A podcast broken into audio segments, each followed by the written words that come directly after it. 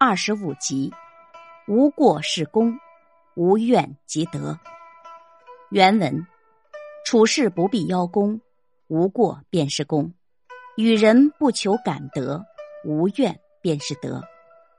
原文的意思是：人生在世，不必想方设法去强取功劳。其实，只要没有过错，就算是功劳。救助人不必希望对方感恩戴德。只要对方不怨恨自己，就算恩德。感悟：无过便是功，无怨便是德。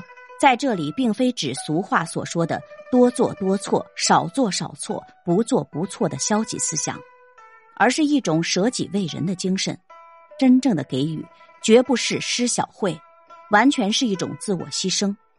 假如施恩图报，那就等于贪婪，而不是给予。真正的给予，应该是牺牲自己照亮别人。用现在的话讲，就是多贡献少索取。对不属于自己的东西不强求，应该听其自然。强求反而会适得其反。从这个意义上讲，不邀功就可以保持自我，而不被功利所迷惑，才会把奉献给予当成一种崇高的境界来追求。